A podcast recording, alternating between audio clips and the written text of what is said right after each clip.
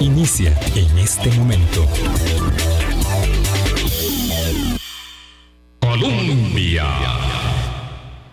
Con un país en sintonía, muy buenos días, buenos días, bonito lunes para todos y todas, que sea un día muy productivo, una semana muy productiva, muy provechosa, muy placentera también en el ámbito en que cada uno de ustedes convive en el, en el día a día, en que cada uno se desarrolla en los estudios, en el trabajo, en su convivencia familiar, en su convivencia de la comunidad, eh, en su trabajo, eh, pues que el que las personas que lo tienen, las personas que lo buscan, por supuesto también, que es un porcentaje alto de las personas que están en, en, la población ocupada. Este servidor, Álvaro Murillo, los saluda en este día lunes 3 de octubre, iniciando el mes eh, viendo en el horizonte el fin del año, ciertamente, sin quererlo o queriéndolo, eh, ahí se ve, y si no, basta eh, ver los escaparates comerciales donde empieza a teñirse de rojo y de productos ya navideños y ofertas del comercio que intenta también mover su economía en el cierre de este año 2022. Doña Vilma Ibarra, nuestra directora, continúa de vacaciones. Esta semana todavía eh, me concede el honor de estar a cargo de este programa. Eh, y bueno, para este día lunes es inevitable la mirada hacia el sur. Nos volvemos eh, hacia abajo, dicho así en, en términos del, del, mapa, como lo asumimos usualmente, hacia abajo, hacia el Gran Brasil. Elecciones en Brasil primera ronda, eh, sorpresa para algunos, para otros eh, no tanto. Sorpresa sí, ciertamente el porcentaje que obtiene el presidente Jair Bolsonaro para intentar reelegirse frente a un eh, personaje grande, a un símbolo de la izquierda latinoamericana y por supuesto en Brasil un personaje político de mucho peso como es el expresidente Lula. Eh, en este afán de volver al poder en un ambiente pues ciertamente muy polarizado y que probablemente se vaya a polarizar más en estas cuatro semanas en lo que queda hacia la segunda ronda. Segunda ronda, sí, ciertamente, entre Lula y Bolsonaro. Dentro de cuatro semanas veremos de nuevo elecciones en Brasil y ahí sí para definir quién será el presidente de esta gran economía, de este gran país en donde estaban convocados para votar, escuchemos y tratemos de dimensionar 156 millones de personas. De hecho, estaba revisando que la eh, candidata presidencial que obtiene el tercer lugar con solo el 4% del caudal obtuvo pues casi 5 millones de votos. Eh, esto, por supuesto que para nuestra escala, para nuestra dimensión en Costa Rica, eh, nos indica eh, de, un, de un país enorme, muy complejo, por supuesto, con muchos desafíos, con muchos problemas viejos y nuevos también suscitados durante este gobierno de Jair Bolsonaro y por supuesto con la mirada atentísima de la comunidad internacional tanto que el presidente, el expresidente Lula, el candidato presidencial Lula, ha dicho que una de las prioridades es restablecer la, eh, las exteriores de Brasil, volverlo a convertir en un actor internacional digno del peso que tiene, sabiendo que el mandato del presidente Bolsonaro ha ido de alguna forma alterando muchísimo de lo que significaba Brasil en la comunidad internacional. Para dimensionar esto y entrar en detalles, tenemos por suerte, por, por fortuna nuestra, de ustedes, Radio Escuchas también, eh, la presencia de don Carlos Cascante, analista internacional, estudioso de las relaciones internacionales eh, y colaborador también de este programa y otros que de verdad agradecemos que nos ayuden a dimensionar, a entender eh, lo que significa, lo que está pasando en Brasil, reflejado en las urnas en este resultado y también lo que podemos esperar en lo inmediato para esta segunda ronda. Saludo entonces a don Carlos Cascante. Muchísimas gracias. Buenos días. Un saludo Álvaro y a todos sus oyentes. Eh, verdaderamente para dimensionar lo que es el Brasil, eh, habría que entender que si quitamos a los Estados Unidos es la economía más importante del continente. Eh, es un país que mm, por su tamaño, por su dimensión, tiene relaciones internacionales de todo nivel en todos los continentes. Casi ningún país de América Latina tiene eh, la dimensión, salvo México, que en lo internacional y en lo político tiene Brasil. Eh, estamos hablando también de un país que políticamente es relevante en el sur global, es decir, es una voz en el sur global y, evidentemente cuando usted ve el seguimiento de, de, cadenas de televisión alrededor del mundo de las elecciones en Brasil, solo así uno puede dimensionar la importancia global del Brasil, no tanto para las relaciones con Costa Rica, porque Costa Rica ha mantenido siempre relaciones cordiales con el Brasil, pero no tan, no tan cercanas eh, como lo tienen países que están con una proximidad geográfica más evidente. Pero igualmente son elecciones a las que hay que poner atención y a las que hay que seguir. Y nada más para complementar el dato de, la complejidad de una elección general en Brasil, Álvaro. Ayer no solo se elegía presidente en el Brasil, se elegía gobernadores eh, de las regiones en Brasil que son muy poderosas, es decir, eh, la República Federativa, Brasil es una república federativa, es decir, los estados federales que conforman el Brasil son económicamente muy poderosos, políticamente muy poderosos, y también estábamos ante la elección de 81 miembros, de 80 y de 27 senadores del, del Senado brasileño, y de 513 diputados de la Cámara Baja brasileña. Entonces es una elección compleja en todos sus aspectos y súmele a usted también que había elecciones para diputados estatales. Es decir, es un, es un proceso electoral casi imposible de imaginar para nosotros en Costa Rica que tenemos elecciones relativamente pequeñas. Claro, son muchísimos, muchísimos los, los, eh, las escalas electorales eh, que conviene mirar y que se reflejan, por supuesto, en los grandes liderazgos mm, eh, nacionales en Brasil, don Carlos. están relacionadas, para tener un poco de precisión, estas diferentes elecciones con el resultado este que, por supuesto, que, que, llama la atención como, como, como el gran dato de la competencia entre Lula y Bolsonaro, se, se, se corresponden de alguna forma el PT, el Partido de los Trabajadores de, de, Lula, o el oficialismo de Bolsonaro con lo que ocurra también en, estas otras escalas o con lo que ocurrió, porque digo, algunas de estas elecciones también irán a segunda ronda, porque también tienen el margen, el umbral del 50% mínimo, entonces todavía faltará para elegir eh, gobernador en segunda ronda en algunos, en algunos como el caso de Sao Paulo, si no estoy equivocado. Don Carlos, ¿se corresponde de alguna forma estos dos grandes liderazgos con estos otros eh, procesos electorales paralelos que, tuvieron lugar ayer en Brasil? Vamos a ver, eso tiene mucho que ver con la historia de los partidos políticos en el Brasil. Em, después de la finalización de la dictadura en el Brasil, se forman fuerzas políticas importantes en el Brasil, pero que no resisten en el tránsito al siglo XXI. Entonces el, sistema político brasileño se vuelve un sistema multipartidista, multipartidista. Eh, bueno, nosotros solo, solo oíamos hablar de Lula y de, y de Bolsonaro, pero en la elección para presidente participaban 11 candidatos. Eso nos habla de un sistema vivo multipartidista. Y eh, para ganar elecciones cada vez fue más importante en el Brasil, conforme nos acercamos al presente, ir haciendo coaliciones políticas. Es decir, para, para ir a la presidencia del Brasil, un partido, por ejemplo, como el Partido de los Trabajadores, requirió eh, ir juntando otros partidos más pequeños, de forma tal que tenemos escenarios para la lucha de la presidencia de grandes coaliciones electorales. Es decir, en Brasil usted no puede ir a la presidencia solo con su partido político, tiene que juntar esos grupos. Pero ya en las otras escalas, la competencia más bien es por partidos separados. Es decir, un partido va eh, sin coalición por diputaciones, va sin coalición por gobernaturas y eso hace que el sistema se vuelva más complejo. Porque aunque, por ejemplo, eh, la coalición de Lula, el Partido de los Trabajadores, logre a este momento 68 diputados de la Cámara Baja para poder estar en esa Cámara Baja y tener voz, tiene que juntarse con los otros miembros de la coalición.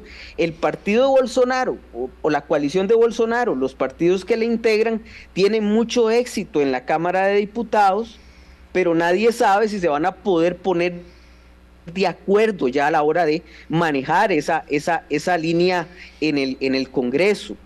Entonces se vuelve terriblemente más complejo y en el caso de las gobernaciones es todavía más complejo porque hay partidos locales, no partidos de escala nacional que también intervienen en todo el proceso de gobernanza de esas, de esas regiones. Entonces, para, para resumirlo en dos platos, sí hay un impulso de candidatura presidencial, pero no necesariamente eh, eh, ese candidato presidencial es el dueño o el, o el director de orquesta de esa coalición en los niveles más, más eh, bajos de la, de la escala política electoral brasileña. Entonces es un sistema profundamente complejo de comprender y de, y de manejar, ¿verdad?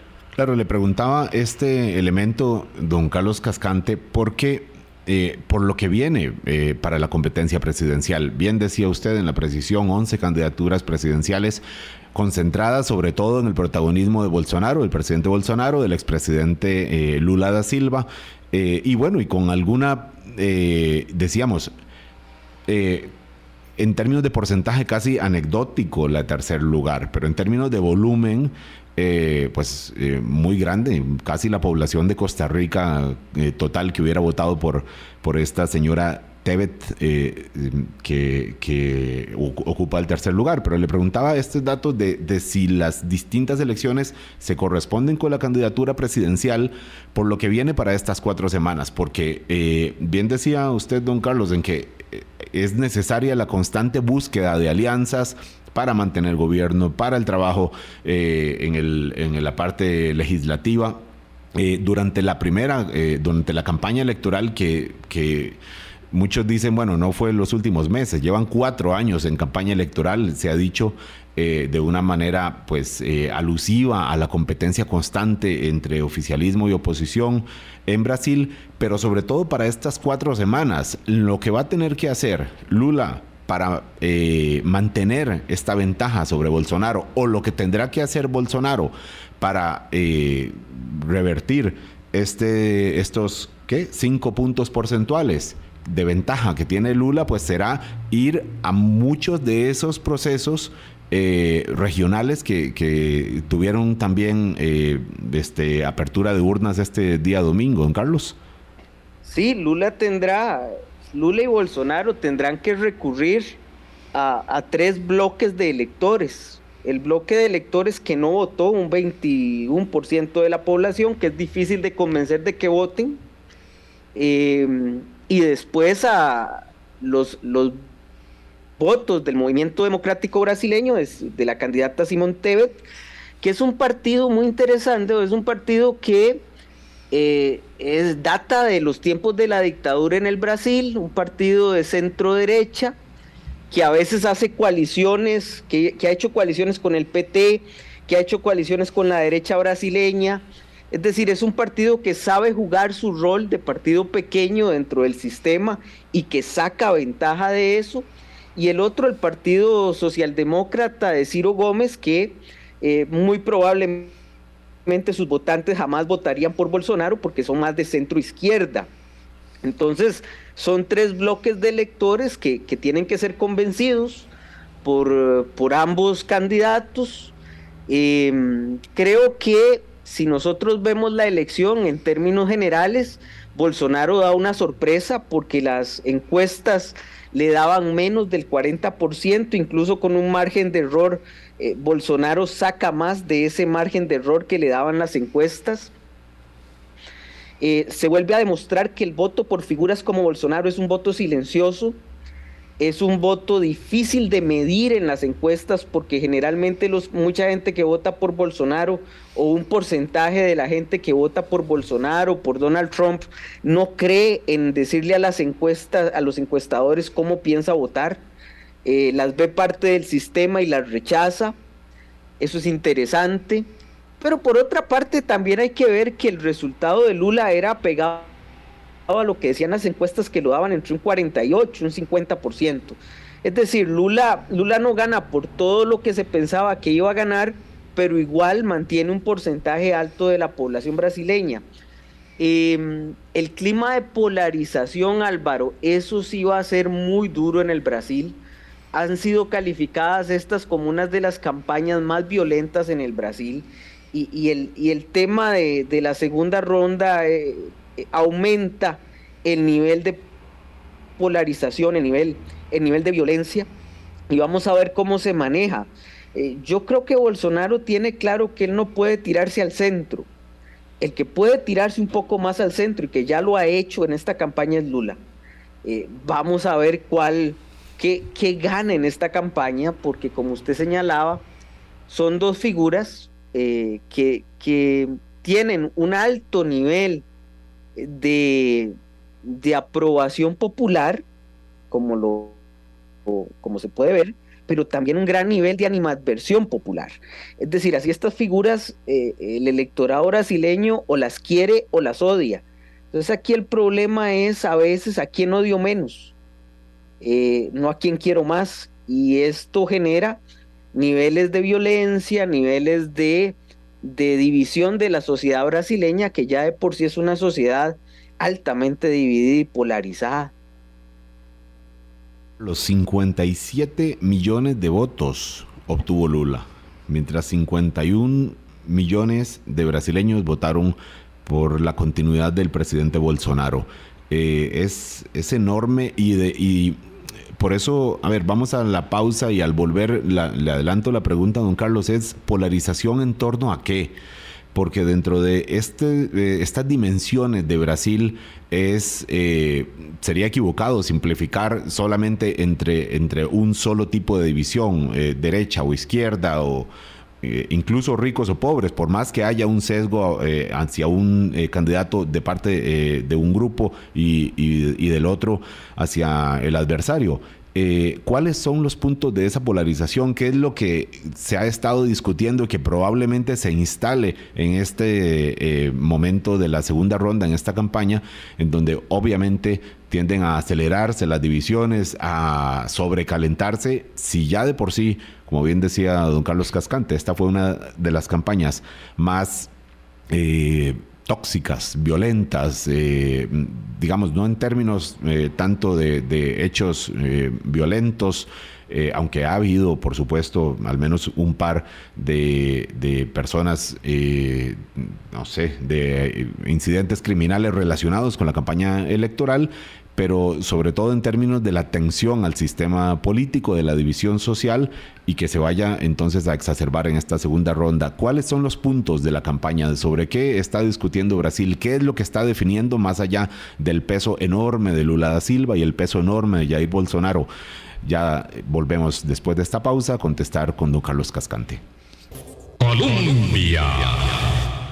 Con un país en sintonía, 8 o 20 de la mañana, don Carlos Cascante, eh, doctor en Relaciones Internacionales, eh, frecuente colaborador en medios y de verdad que le agradecemos muchísimo que lo haga, que el estudio y que el, acervo de la academia lo comparta con la sociedad como otros eh, profesores, también investigadores lo hacen. También, eso es de agradecer para poder mirar eh, algunas de los, sobre todo algunos de los eventos que nos puede parecer eh, lejanos, como el caso de Brasil, bien decía don Carlos Cascante, no es un país que esté muy cerca de las relaciones exteriores de Costa Rica y por tanto eh, dentro de la, de la agenda de opinión pública aquí en Costa Rica, pero hay que mirar y el hecho de que no esté tan cerca no significa que no influya del todo y depende de los gobiernos también. Recuerdo que en el gobierno de Luis Guillermo Solís 2018, 2014 en 2018 una de sus prioridades, recuerdo que él, lo había hecho explícito, era acercarse más al Brasil, al Brasil de Lula en aquel momento.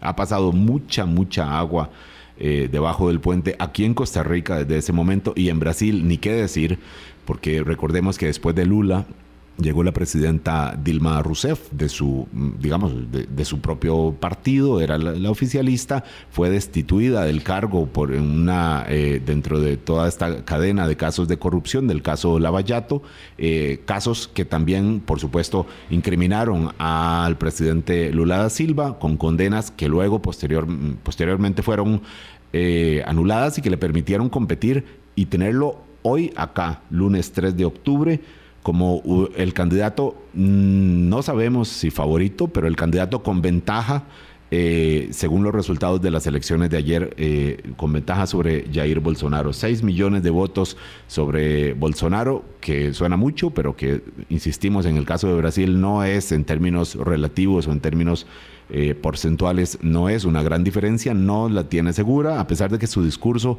don Carlos Cascante, el discurso de Lula ha dicho, nunca he ganado en primera vuelta. Eh, y esto es solo la extensión de una lucha que hay que continuar y que no, eh, y que no duda del triunfo que tendrá en el último domingo de octubre, dentro de cuatro semanas. Don Carlos Cascante, tan claro no lo tiene Lula da Silva, ¿cierto? No, señor, ahora que usted recuerda eh, esa, esa visión de política exterior de acercarnos al Brasil, también recordemos que era el Brasil de OAS y, y todo lo que padeció el país con la concesión de OAS eh, en la autopista San Ramón y que sigue padeciendo el país. Es, interesante ese Brasil de Lula eh, o de los gobiernos de Lula y Dilma no escapó, como no ha escapado ningún gobierno brasileño desde Fernando Collor de Melo, es decir, desde el retorno de la República, de la nueva República al Brasil, a, a las acusaciones de corrupción, ¿verdad? Es un país donde la política y la corrupción están intrínsecamente ligadas. Eh, y negocios vinculados a la política. Sí, mencionaba bien usted Álvaro, es un, es un enorme problema de polarización en el Brasil que tiene diversas manifestaciones de polarización. Es decir, Lula y, Lula y, y Bolsonaro reflejan líneas de división de la sociedad brasileña. Una primera línea de división es una división económica, social, es decir, si se ve la, división del país del Brasil, el, em, el suroeste más rico está votando más por Bolsonaro que por Lula, mientras que el nordeste, que es la parte más pobre del Brasil, vota más por, vota más por Lula y mucho menos por Bolsonaro. Esa es una primera división, Esa, enorme división social en el Brasil. Esto no quiere decir que no haya población de estratos sociales marginales que no vote por Bolsonaro. ¿Por qué? Porque Bolsonaro también tiene un esquema de clientelismo político, igual que lo tiene el PT. Es decir, eso es un elemento, pero eh, eh, la división del Brasil tiende más a que sectores menos favorecidos voten por el PT que por, eh, que por el movimiento, digamos, que, que, lidera Jair Bolsonaro. Eh, la otra línea de división es regional, es decir, hay competencias regionales que se ven marcadas en el Brasil y en el mapa del Brasil. Competencias históricas, competencias de importancia, competencias por el control de ese Estado federal que es el Brasil. Hay divisiones en torno a las manifestaciones culturales. Por ejemplo, el, eh, la coalición bolsonarista es conservadora, muy religiosa en términos, eh, en, términos de intervención de la religión dentro del Estado, eh, es menos abierta a eh, derechos de minorías, tanto raciales como, como étnicas, como, como derechos LGTBQ a diferencia de la coalición que dirige Lula, que es más abierta en, esos términos.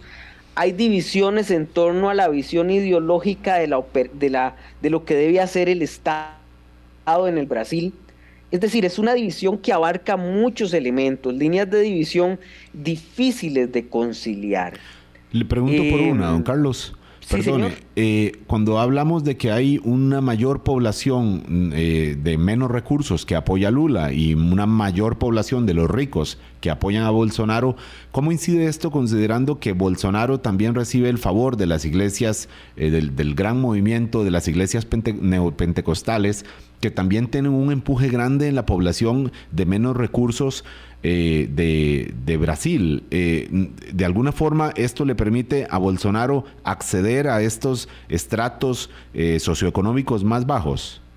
Eso y la capacidad de clientelismo que se tiene desde el gobierno del Brasil. Porque cuando uno ve el último programa de ayudas de Bolsonaro a dos meses de las elecciones, uno entiende para dónde iba eso, ¿verdad? Para, para poder captar el voto, el voto de personas en condición de pobreza apoyado en, en iglesias neopentecostales, que es uno de los grandes problemas que tuvo Lula. Porque Lula en sus gobiernos y el PT en sus gobiernos siempre tuvo la colaboración también de iglesias neopentecostales. Pero ese voto le fue arrebatado por Bolsonaro, quien planteó o tiene una plataforma donde la idea de eh, la influencia religiosa en el gobierno es mucho más marcada que en, eh, que en la coalición de Lula. No es que Lula reniegue de las manifestaciones religiosas, para nada, pero en la manifestación de Bolsonaro, la lucha que la lucha, digamos, de los grupos conservadores en el Brasil, la lucha antiabortista, la lucha antiderechos LGTBQ, es mucho más fácil de manejar en sectores que apoyan a Bolsonaro que en sectores que apoyan a Lula. De hecho, en las manifestaciones finales de, la, de las campañas eso se vio muy claro. En la campaña de Lula usted veía banderas eh, del movimiento LGTBQ, eh, en, la de Bolsonaro no, veía más bien manifestaciones más religiosas. Y eso complica, digamos, la generación de políticas públicas que integren a la sociedad brasileña. Por otra parte, Álvaro, y a mí me parece muy importante de rescatar eh, dentro de la lógica del Brasil eh, la idea del gran caudillo, del gran líder, parece estar más viva que nunca. Y eso afectó mucho la campaña en términos de que no se debatían programas de gobierno. Eh, en la campaña brasileña no se había una discusión sobre educación, o al menos una educación, una, una, un debate serio sobre educación o un debate serio sobre, sobre cómo mejorar la economía brasileña. El debate iba en torno a la calificación de las figuras. Entonces eran eh, era un debate en torno a el mal manejo de la pandemia, eh, la corrupción de los gobiernos de Lula y Dilma, la corrupción de los gobiernos de Bolsonaro, eh, la idea de cómo mantener, cómo mantener la nacionalidad en, en la sociedad brasileña. Es decir, no tuvimos un debate de programas, tuvimos un debate de candidatos. Eh, y eso nos hace ver de que el caudillismo, las formas personalistas de la política en América Latina están gozando de una salud eh, bastante robusta frente a la debilidad de los partidos políticos, ¿verdad? Lula es más que el PT, Bolsonaro es más que el PL, Partido Liberal, que es digamos el partido base de Bolsonaro, es mucho más. Y eso nos lleva a una política cada vez menos programática y más de posiciones en torno a los candidatos. Eso no es saludable en los sistemas democráticos para nada. Claro, eh, cuando decimos que Brasil es mm, fue, está haciendo y será seguro en las próximas eh, cuatro semanas escenario de un choque de, de, grandes liderazgos, liderazgos de este tipo. Don Carlos, usted habla de, de caudillismo, eh, estamos eh, hablando también de que Brasil de alguna forma eh, no deja de ser una, muestra de lo que está pasando, por supuesto, en muchos otros países. Aquí mismo en Costa Rica, que lo que hemos pasado en procesos electorales recientes, en los resultados de los procesos electorales, eh, y por eso hay que mirar también a lo que está pasando en, este, en esta gran nación. Yo quería preguntarle, eh, don Carlos Cascante, ni siquiera los temas que polarizan a la población fueron tema de la discusión nacional y me refiero específicamente, eh, bueno, ya usted mencionó el caso de la pandemia, pero por ejemplo, el manejo ambiental, sobre todo el impacto en el gran pulmón mundial, eh, pero ni qué decir dentro del continente y ni qué decir para el territorio brasileño que es la Amazonía frente a la enorme presión de, eh, de los de los de la actividad eh, agrícola y de, de, otros de otros grupos. Ni siquiera esta este tema alcanzó a, digamos, a instalarse en una discusión electoral más allá de lo que pesa el nombre Lula y lo que, eh, y lo que arrastra también el lastre que tiene y lo que pesa el nombre de, del eh, dirigente populista Bolsonaro. No, Álvaro, es que vamos a ver el problema, y si uno ve la campaña, digamos, electoral brasileña, sus anuncios son completamente personalistas o son de ataque al otro candidato. Y por otra parte los ejercicios de debate son realmente muy complicados porque participaban 11 candidatos en los debates, em, eh, donde el insulto era parte del proceso, ¿no? Entonces, eh, temas tan fundamentales como, como la economía brasileña, que no solo afecta al Brasil, afecta a toda Sudamérica en su conjunto, eh, y temas como la protección ambiental quedan por fuera. Uno sabe que desde el PT hay una preocupación ambiental, no tanto así dentro, o, claramente no así dentro del movimiento que lidera Bolsonaro, pero incluso dentro del PT, eh, y, y esto es lo que hay que entender con el Brasil y las coaliciones en el Brasil. El candidato a vicepresidente de Lula da Silva es un candidato de derechas. Entonces hay temas. Geraldo Alvin. Geraldo Alvin eh, Alkin es un candidato de centro derecha. Y es parte de las negociaciones que hace el PT para generar una coalición electoral lo suficientemente grande para competirle a Bolsonaro. Eh, don Carlos, sabiendo... Temas, perdón, perdón Álvaro, temas como el ambiente para partidos que integran la coalición de Lula, especialmente estos de línea de centro derecha, tienen que verse reducidos para mantener la coalición. Es decir, eh, Lula si gana, entra a gobernar muy condicionado por su propia coalición. Y eso complica, digamos, la discusión y, y las posiciones fuertes sobre temas apremiantes en el Brasil.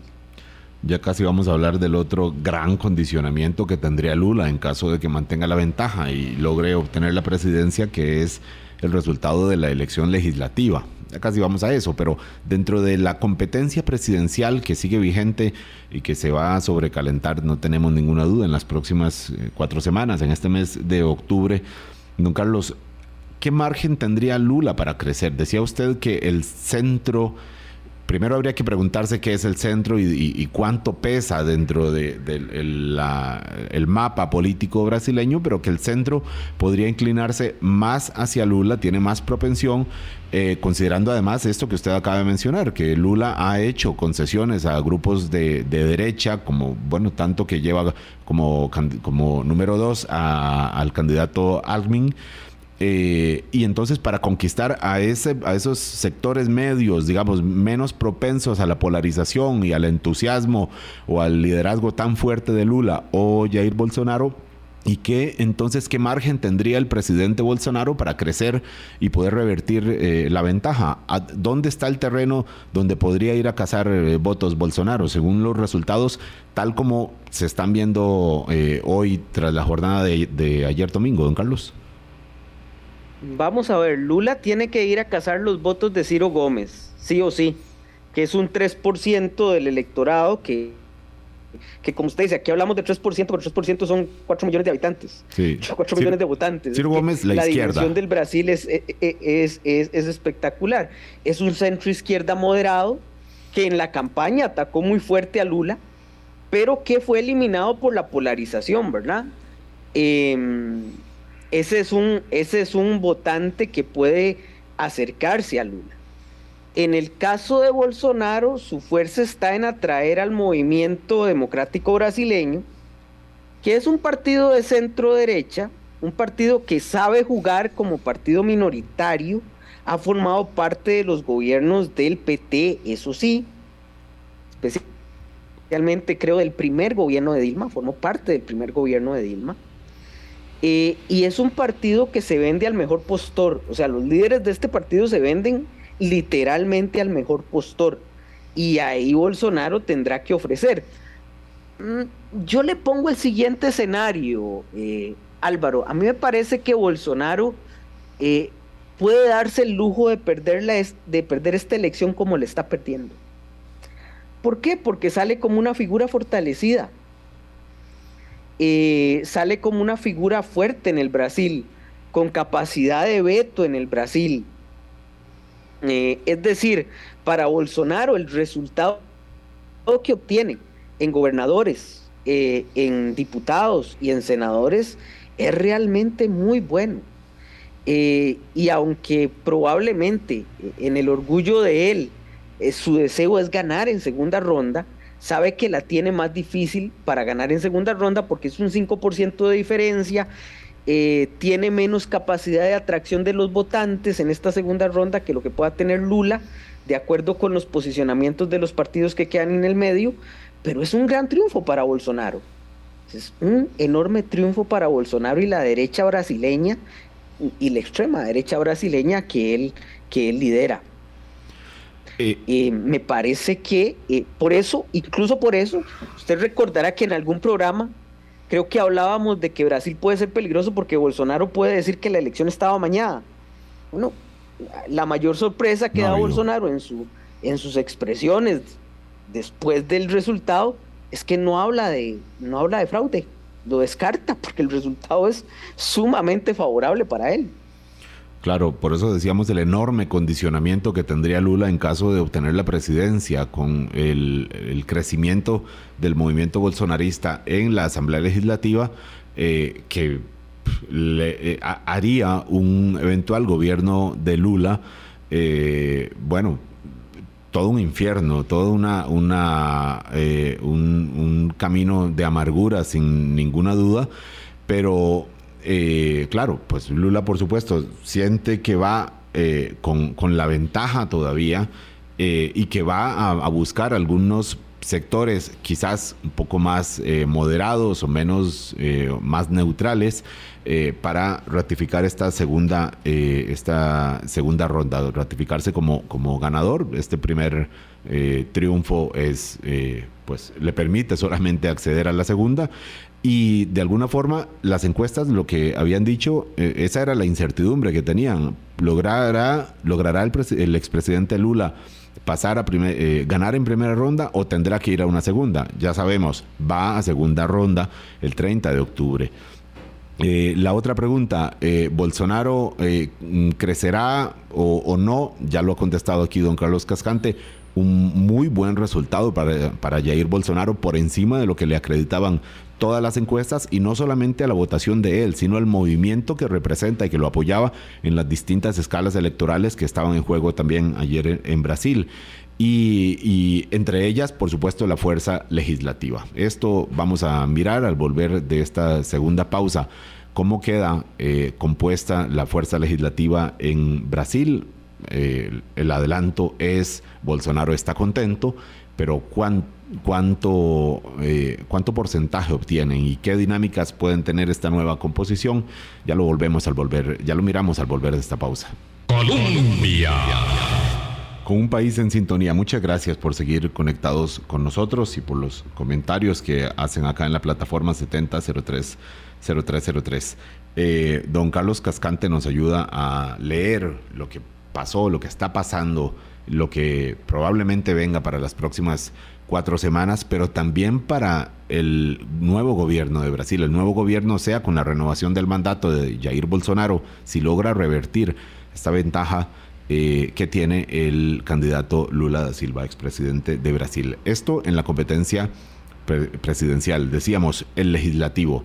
Don Carlos, el movimiento bolsonarista obtuvo 99 em, escaños. 99 escaños y el dato no es ese, 99 dentro de una Cámara de más de 500, eh, de más de 500 eh, diputados, 513 eh, uno dice, bueno, 99 de 500 no es demasiado, sí, pero está más cerca en términos del espectro ideológico de, otras fuerzas que le permitirían alcanzar mayoría y, trabajar con ellos en caso de que vaya a ser una oposición o en caso de que vaya a ser incluso eh, un oficialismo. Es una mala noticia para el PT, para el movimiento de Lula y cuán buena es para eh, el bolsonarismo. Decía usted que no deja de ser un triunfo para ellos. Sí, Álvaro, porque note usted que, digamos, el Partido Liberal, que es el de Bolsonaro, tiene 98, pero eh, el Unión Brasil, que es un partido de centro derecha, obtiene 57. Republicanos, que es un partido eh, en la coalición eh, de la candidatura de Bolsonaro, obtiene 39. Es decir, no estamos hablando solo de 98, ya ahí estamos hablando de ya de casi 200, 200 diputados en la Cámara Baja.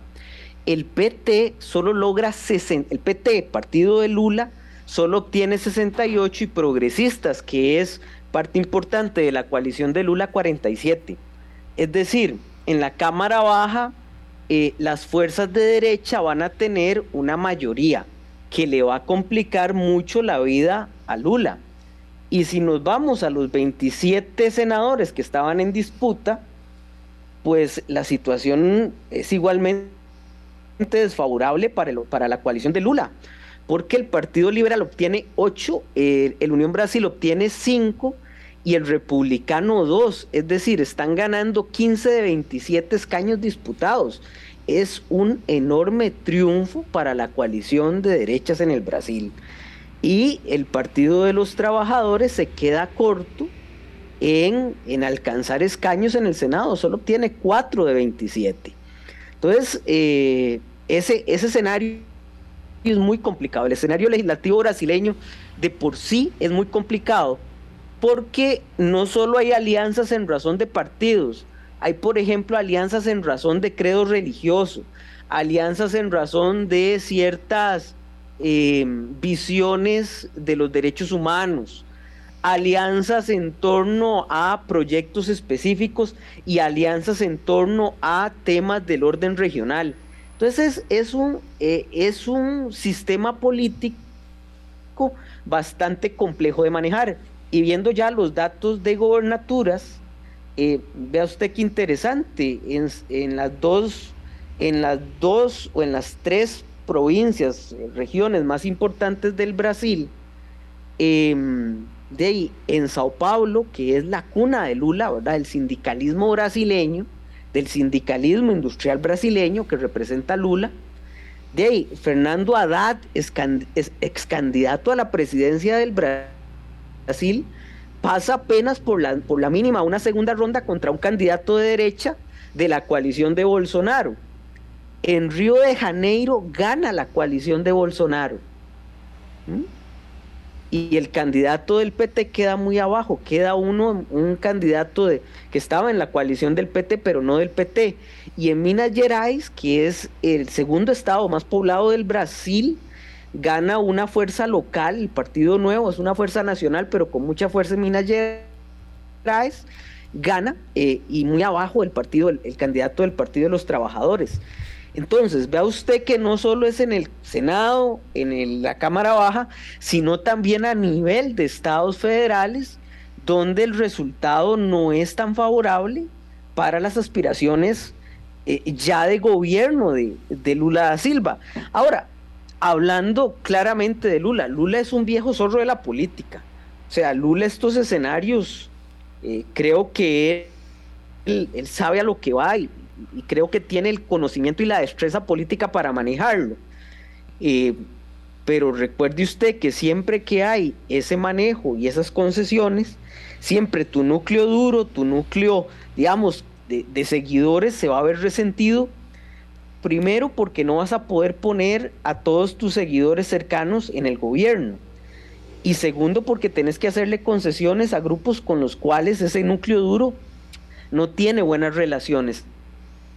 Decía un, importante analista en el Brasil, Alejandro Lavada, que, que, Lula, si llega a gobernar, será con un gobierno que no puede ser peteísta, es decir, que no puede ser del Partido de los Trabajadores, porque si vuelve, si, tiene un gobierno del Partido de los Trabajadores, no va a poder gobernar, del todo no va a poder gobernar. Un dato que importa mucho para comprender este contexto que nos está dando don Carlos es eh, mm, cómo es la balanza de poder entre el poder legislativo y la, y la presidencia eh, de, Brasil, de la Federación eh, Brasileña cuánto poder tendría eventualmente Lula o, en la continuidad de Bolsonaro en frente al poder legislativo en, la, en, el contexto que estamos viendo de esta ventaja del movimiento bolsonarista o si el movimiento legislativo eh, tiene, tiene, digamos, mucho margen de poder de, de una forma que pueda incluso neutralizar a un eventual gobierno de Lula. Vea, que el vea lo importante que es el control de, del Congreso de Brasil, que en la historia moderna del Brasil hemos tenido impeachments eh, contra, contra quien ocupa la presidencia del Brasil. es decir, su capacidad de control política es elevada. Hay otro elemento en el sistema político del Brasil, Álvaro, que me gustaría mencionar, porque solo estamos viendo el legislativo y el ejecutivo, pero con el surgimiento de Bolsonaro, el, Tribunal Constitucional del Brasil, el Supremo, el Supremo Tribunal, el Supremo Tribunal del Brasil, eh, ha adquirido mucho poder político, muchísimo poder político. ¿Por qué? Porque ellos para controlar a Bolsonaro y el presidente del Supremo, Alejandro Moraes, es un acérrimo enemigo de Bolsonaro, empezaron en sus resoluciones a darle cada vez más potestades al poder al poder judicial brasileño y especialmente al Supremo Tribunal brasileño, al punto que el Supremo Tribunal brasileño eh, puede condenar a, puede condenar a ciudadanos brasileños por la difusión de fake news. Especialmente lo ha hecho con difusión de fake news vinculado con el movimiento de Bolsonaro. Entonces hay todo un cuestionamiento que ese tribunal brasileño en la lucha contra Bolsonaro se ha hecho tan poderoso que es también un peligro para la democracia porque ha adquirido potestades de fiscalía, potestades de juez eh, muy fuertes en la vida política brasileña. Es lo que se llama, en teoría de los tribunales constitucionales, un tribunal muy activista. Entonces no es solo, eh, no es solo el legislativo, sino es el poder que ha ido adquiriendo este tribunal en específico, con nombramientos que son vitalicios hasta los 75, no vitalicios, que se pueden sostener hasta los 75 años. Entonces vea usted que el sistema es más complejo que esta elección. Y por otra parte, para terminar de complicar este cuadro, perdón que lo complique tanto Álvaro, es, siempre complicado hablar de política, pero en Brasil es mucho más complicado, en los grandes países es más complicado. Súmele usted al ejército brasileño, que es una enorme institución en el Brasil, con mucha legitimidad política en el Brasil, y que también es clave en, eh, en la gobernabilidad brasileña. Que apoya a Bolsonaro, ¿no, don Carlos? Que está apoyando a Bolsonaro. Sí y no, sí, no. Cuando, cuando Bolsonaro empezó a hablar de golpe de Estado y, y de no reconocer las elecciones, altos mandos del gobierno del Brasil que no comulgan con Lula salieron a decir que ellos no participarían de ese tipo de procesos. Eh, eso creo que controló un poco a Bolsonaro, que, que, la institucionalidad del ejército eh, mantuvo digamos, la lejanía estratégica sobre el proceso electoral y dijo que, que confiaba en el Tribunal Electoral brasileño. Don Carlos, una, pregunta que me, hace un radio escucha aquí en la plataforma 70030303 y creo que sí eh, es, es importante. ¿Qué hay del empresariado privado? Eh, muy importante. Mm, digamos, también es injusto hablar del el empresariado privado de un país como Brasil, donde también hay una enorme variedad dentro del empresariado privado, pero eh, en términos quizás yendo hasta donde la responsabilidad nos permite generalizando, eh, ¿tiene una, una ventaja ahí Bolsonaro o también Lula recibe algún favor de algunos sectores empresariales? Vea, el empresariado brasileño fue muy favorecido con Lula. Eh, es algo que, que, que a veces se desconoce, porque de Lula se habla de hambre cero, pero no se habla que la política económica de Lula fue altamente ortodoxa y no se metió mucho con, la, con, el proceso de, de, cobro de impuestos o, o, reformas o reformas tributarias. Así que Lula tiene parte del empresariado que lo apoya, pero Bolsonaro también también, especialmente el, el, el, empresariado más vinculado con ciertos sectores, especialmente el sector de la agroindustria brasileña, es muy pro-bolsonarista. Entonces habría que hacer esas distinciones. Pero para que usted vea cómo las divisiones llegan a todo punto de vista. En un chat privado de empresarios brasileños, dos empresarios brasileños dijeron en el chat grandes empresarios brasileños, dijeron en el chat que ellos preferían un golpe de Estado a que estuviera Lula. Eso se publica en un periódico brasileño y el tribunal, el Supremo Tribunal brasileño, emplaza a estos tipos y les mete ocho años de prisión por complotar por, por, causas de sedición, para que usted vea cómo está el sistema político brasileño y, la, y la serie de, de, de, divisiones que hay en, todas las capas sociales del Brasil. pero efectivamente sectores, los sectores empresariales eh, se tiene datado que prefieren eh, la línea bolsonarista que la línea de Lula, especialmente porque el PT tiene un discurso de derechos laborales, de regulación estatal, ambiental, que muchos sectores del empresariado brasileño no les gusta para nada. Claro, por este elemento que nos ha mencionado don Carlos Cascante, de esta fuerte actividad del, Poder Judicial o del, Tribunal eh, Supremo es que hablamos también de lo que, eh, de que lo que ocurre en Brasil tiene impacto sobre su solvencia democrática eh, y como es usual en este país y no solo en otros, en estos procesos electorales que dice que es un proceso eh, clave que se está jugando muchísimo el sistema propio más allá de la visión ideológica o del camino económico que le pueda dar uno u otro gobierno, es la estabilidad y el funcionamiento y la, la calidad, digamos, del sistema democrático.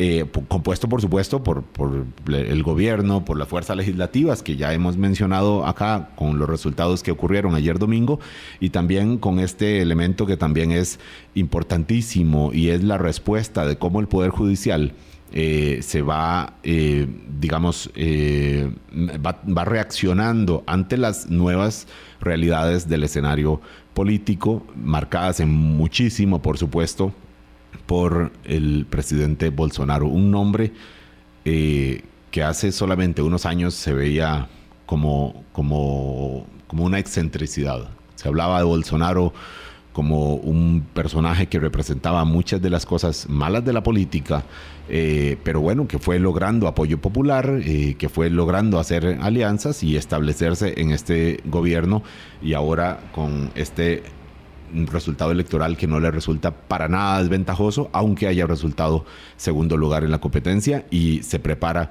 para estas cuatro campañas de una, cuatro semanas de una campaña que viene muy intensa, como nos anticipaba también don Carlos Cascante. Don Carlos, le agradecemos muchísimo que nos haya ayudado a comprender y a pintar un poco más este complejo cuadro de la política en el Brasil. Con mucho gusto, Álvaro. Nada más, solo imagínese usted un presidente de la Sala Constitucional de Costa Rica mandando a detener a alguien y, podremos comprender lo que eso significa en un esquema de división de poderes, lo que está pasando en el Brasil.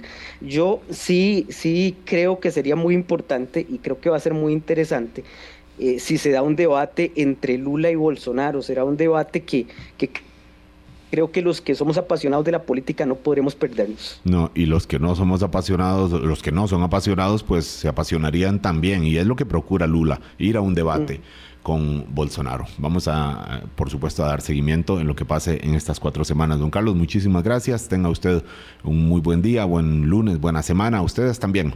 Hasta mañana a las 8. Gracias. Hablando claro, hablando claro.